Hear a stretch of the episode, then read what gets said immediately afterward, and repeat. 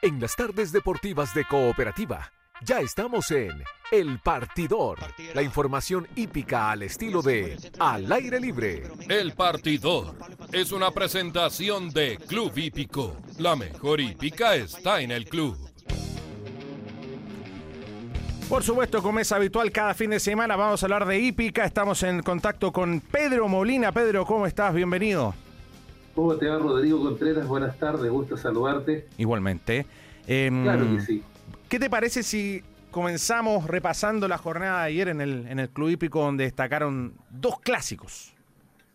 Sí, primero que todo decir que la reunión de ayer, una noticia que tiene que ver mucho con lo que es la historia del Club Hípico de Santiago, porque durante los primeros días de esta semana eh, falleció don Joaquín Morandeto Cornal y don Joaquín Morandeto Cornal es heredero de una tradición hípica de quienes crearon la hípica en nuestro país, por allá por mediados del siglo XIX, que fundaron Club Hípico Santiago en 1869, y que a través de sus hijos y puntualmente de su sobrino, el Quique Morandé, Francisco Javier Morandé Peñafiel, director del Club Hípico Santiago, ha mantenido el legado de la familia en lo que es la presencia en Club Hípico de Santiago. Así que primero que todo, lo de ayer tuvo que ver mucho con el fallecimiento de un hombre tremendamente destacado, presidente del Club Hípico Santiago en la década de los 90, director horario hasta sus últimos días, hombre de 96 años de edad, que nos dijo adiós durante los primeros días de esta semana. Así que ayer el ambiente en Club Hípico giró mucho en torno a la figura de él, tuvieron sus hijos presentes, se le hizo un homenaje, así que con esto quería partir Rodrigo porque se fue un hombre importante, se fue un hombre importante para, para la historia de nuestra hípica y también en lo que a Club Hípico Santiago se refiere y más allá de eso también tuvimos carreras muy importantes, se disputaron dos clásicos, eh, por separado los machos y las hembras, son los últimos clásicos del año, estamos ya pronto de cerrar el proceso, estamos en el último mes y medio de competencias en Club Hípico, se disputaron dos clásicos que recordaron a ganadores del ensayo de otras épocas, el primero fue en la octava, el recuerdo para el ganador del ensayo del año 93, un tremendo campeón como fue Harley Gray, y en ese clásico de 1700 metros, bueno, ambos fueron en esa distancia, fue triunfo para Chivas, un potrillo, un hijo de Constitution que habrá que tenerlo en cuenta. Un caballo que ha corrido muy pocas carreras, que no pudo desarrollar un training mucho más constante, porque corrió en mayo, junio y después se perdió hasta octubre. Entonces por ahí reapareció ganando la carrera anterior a esta y ayer volvió a ganar, así que es un caballo que lamentablemente ya no va a cobrar mayor repercusión su nombre, porque está apareciendo en el epílogo de la temporada, pero en definitiva uno lo proyecta tal vez para el próximo año como caballo mayor, nombre de recambio que podría incluso llegar a ser un muy buen fondista. Pero claro, apareció muy tarde dentro de este proceso, seguramente más de alguna lesión lo dejó al margen. Algo muy típico que pasa siempre en cada camada generacional. Eso pasó con Chívaro, potrillo que ganó el clásico Early Grey en 1700 metros, pero después Rodrigo a la pista salieron las hembras. Y ahí en ese sentido una carrera con mucha mayor repercusión. Fue el clásico y nada más en la undécima competencia eh, recordando a la ganadora del ensayo de hace muy poco, de la temporada 2021, por ahí potrancas que buscaron proyectarse y en definitiva la victoria fue para Norrich, una hembra que pasa a ser una de las eh, candidatas para estar cerrando la temporada porque estamos a mediados de noviembre, pero cuando Cubipico baje la cortina este año su programación, eso va a acontecer el viernes 29 de diciembre, ese día puntualmente se va a disputar el último gran clásico de Grupo 1. Los Grupo 1 son las pruebas más importantes en cualquier hípica del mundo. Y en Club se van a disputar las Oaks, solamente para hembras, en 2.000 metros. Así que las mejores del género femenino apuntan ese ya. Y el clásico de ayer, este premio nada más en 1.700 metros, estaba en esa dirección. Poder perfilar algunas que a lo mejor no estaban en la nómina todavía, pero que haciendo una buena carrera ayer se meten en el grupo.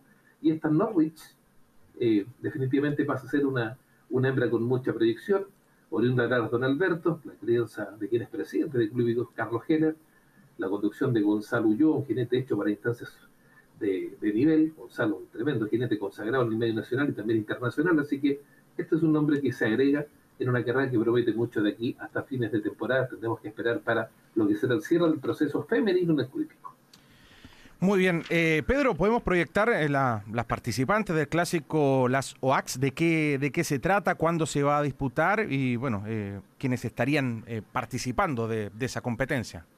Claro, es una carrera, como te lo mencionaba Rodrigo, que pasa a ser el séptimo Grupo 1 de la temporada. Los clásicos de Grupo 1 son lo más relevante, son como los grandes slam en el tenis.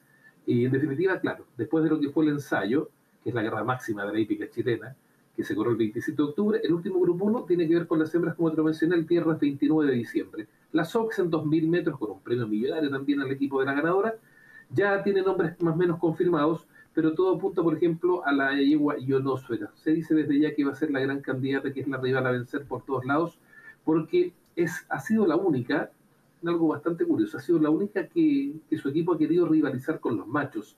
Eh, las últimas grandes carreras del proceso, siempre los procesos comienzan con las hembras y con los machos corriendo por, por separado, no rara vez se van a enfrentar. Pero ya en el mes de octubre, cuando se corre el Nacional Ricardo Lyon en 2.000 metros, ahí ya tienen que juntarse. Ese día solamente Ionósfera representó a su género, llegó tercera. Y posteriormente vino el ensayo, la prueba más importante de todas, y nuevamente solo Ionósfera, la única hembra frente a los machos, llegó cuarta.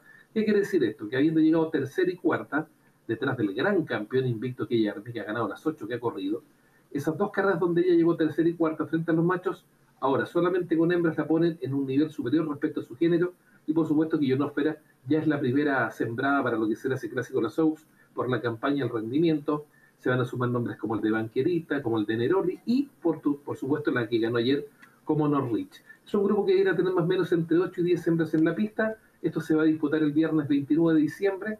Es el clásico final en cada temporada en Club Y por ahí claramente Ionosfera entonces es una, hoy es una, es una reina sin corona porque defendió muy, muy, muy bien a su género, aun cuando no pudo con los machos. Pero entre las hembras se piensa que ella tendría que marcar bastantes diferencias para lo que será entonces el cierre de la temporada 2023 en Curitiba.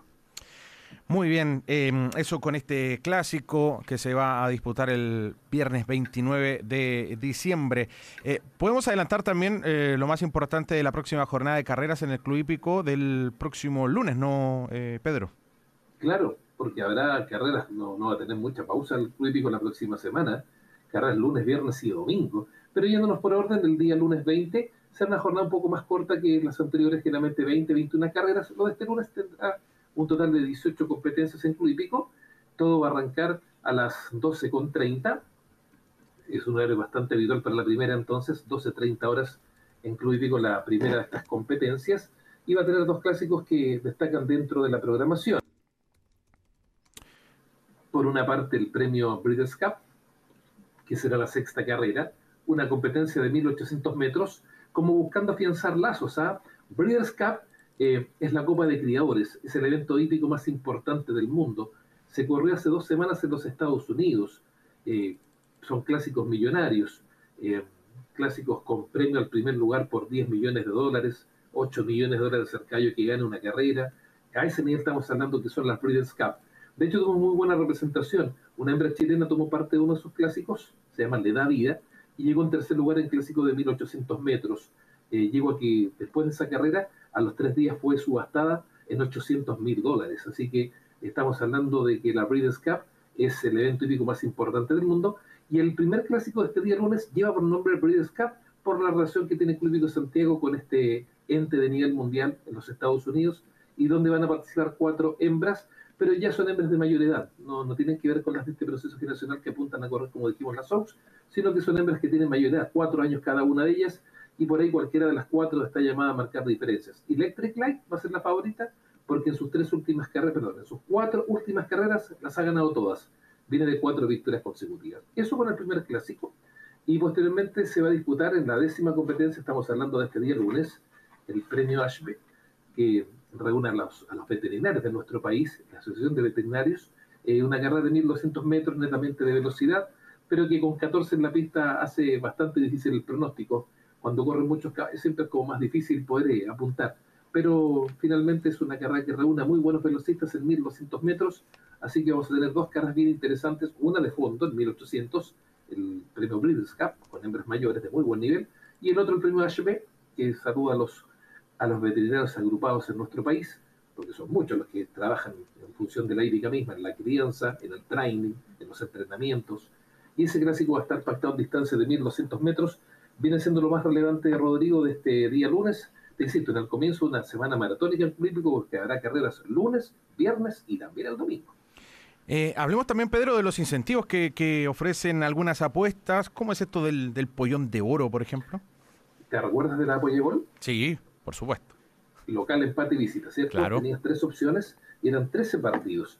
Bueno, el pollón de oro es algo muy similar a la pollagol. Mm, claro, es una etapa más, no son 13, son 14, pero acá son carreras. ¿Qué es lo que pasa? Que el pollón de oro es una apuesta que tiene que ver con poder acertar al grupo del caballo ganador de 14 carreras consecutivas, para que se entienda mejor. Entre la sexta y la decimonovena carrera. Son 14 competencias en forma consecutiva. Antes de que se corra la primera de estas, vale decir, antes de que se corra la sexta competencia del día lunes, tú tienes que hacer tu cartilla del pollón de oro. Eh, las carreras están subdivididas en tres grupos. Por ejemplo, a ver, si hay 15 caballos, del 1 al 5 defienden al grupo 1, del caballo 6 al 10 defienden al grupo 2, y del caballo 11 al 15 defienden al grupo 3. Mm. Tú identificas cuál caballo es el que te gusta, por ejemplo, Rodrigo dice el 7. ¿Ya? Lo buscas y tú dices ya, grupo 2, está en el grupo 2. Entonces así tú vas haciendo la cartilla eh, puedes colocar una doble, puedes colocar una triple, vale decir, grupo 1, 2, grupo 1, 2 y 3. Es muy similar a la Voyager que se hacían dobles y triples. La diferencia es que en vez de local, empate, visita, acá es por grupo, 1, 2, 3. Y tienes que esperar después de cómo se resuelve todo esto. Se juega antes de la sexta carrera y para quien dé con los 14 aciertos se lleva un premio de 5 millones de pesos este día. Mira tú, mira tú. Es un incentivo interesante en de Totalmente, totalmente. ¿Y esto eh, em, la próxima semana en cualquier eh, carrera o, en alguna específica? No, son, están prefijadas ya. Eh, tiene que ver entre la sexta y la 19. Ya. Son, son perdón, excepcionalmente este día no es entre la quinta y la 18 porque son menos carreras. Siempre, siempre es entre la sexta y la 19, pero como hay 18 carreras este día lunes, eh, hay que hacer la precisión que va entre la quinta y la decimoctava, que es la última. Vale decir, antes de la quinta tú tienes que ya hacer el juego y después esperar los resultados desde la quinta hasta la última y ver si diste con los 14 aciertos, mm. diste con los 14 grupos ganadores o no. Mientras más dinero se invierte en la combinación, más posibilidades se tiene de ganar. Eso es de perogrullo. Así que es uno de los incentivos que presenta Club Hípico, pero también siempre están las otras apuestas, apostar a ganador, las trifectas, las superfectas, buscar en fin, es lo que, es lo que motiva a muchos, a muchos también el día lunes para comenzar la semana probando suerte ahí en Club de Santiago. Totalmente. Oye, Pedro, bueno, em, ya en la parte final, eh, hagamos mención que la próxima semana será por partida triple en el, en el Club Hípico. Claro, decíamos que este día lunes 20, con 18 carreras, a contar de las 12.30. De ahí pasamos al fin de semana, que tiene que ver con la reunión del viernes 24 de noviembre, Ahí volvemos a las 20 carreras entre las 12.30 y 9 y media de la noche fijada la última. Y vamos a cerrar todo el domingo 26 de noviembre.